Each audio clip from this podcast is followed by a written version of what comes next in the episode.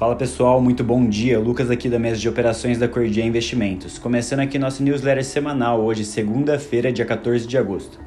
Ainda no radar, seguimos com novos dados da China a serem divulgados nessa noite, monitorando o ritmo de atividade, enquanto na Europa a agenda da semana ajuda a projetar os próximos passos do Banco Central Europeu.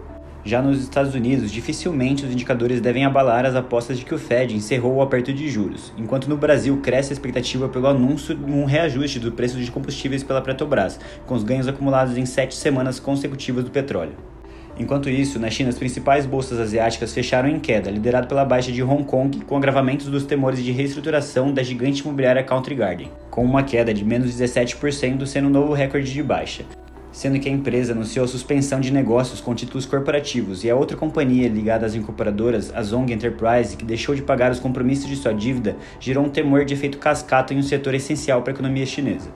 Entrando aqui na parte de commodities, o petróleo cai cerca de 0,5%, com o WTI aos 82 dólares o barril e o Brent aos 86 dólares, enquanto os futuros do minério de ferro caem em Singapura, com os receios relacionados à incorporadora Country Garden e o efeito do mercado imobiliário, já que o setor responde por cerca de 40% da demanda de aço da China.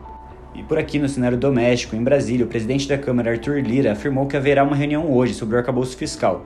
E o Ministério da Fazenda estuda medidas para o varejo nacional, segundo o ministro da Fazenda, Fernando Haddad, sobre o benefício da Shein, AliExpress e Shopee.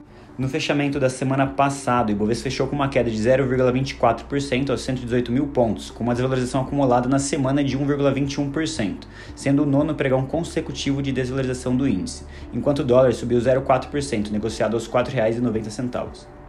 Para finalizar, no corporativo, a Embraer teve um prejuízo de 96,2 milhões de reais no segundo TRI 2023, representando uma queda de 87%.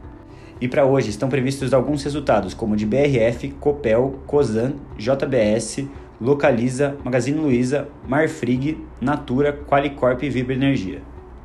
Além disso, também no radar dos investidores, temos que a Eletropar iniciou os estudos para uma possível incorporação pela Eletrobras. Bom, por hoje é isso. Tenham todos uma excelente semana e bons negócios.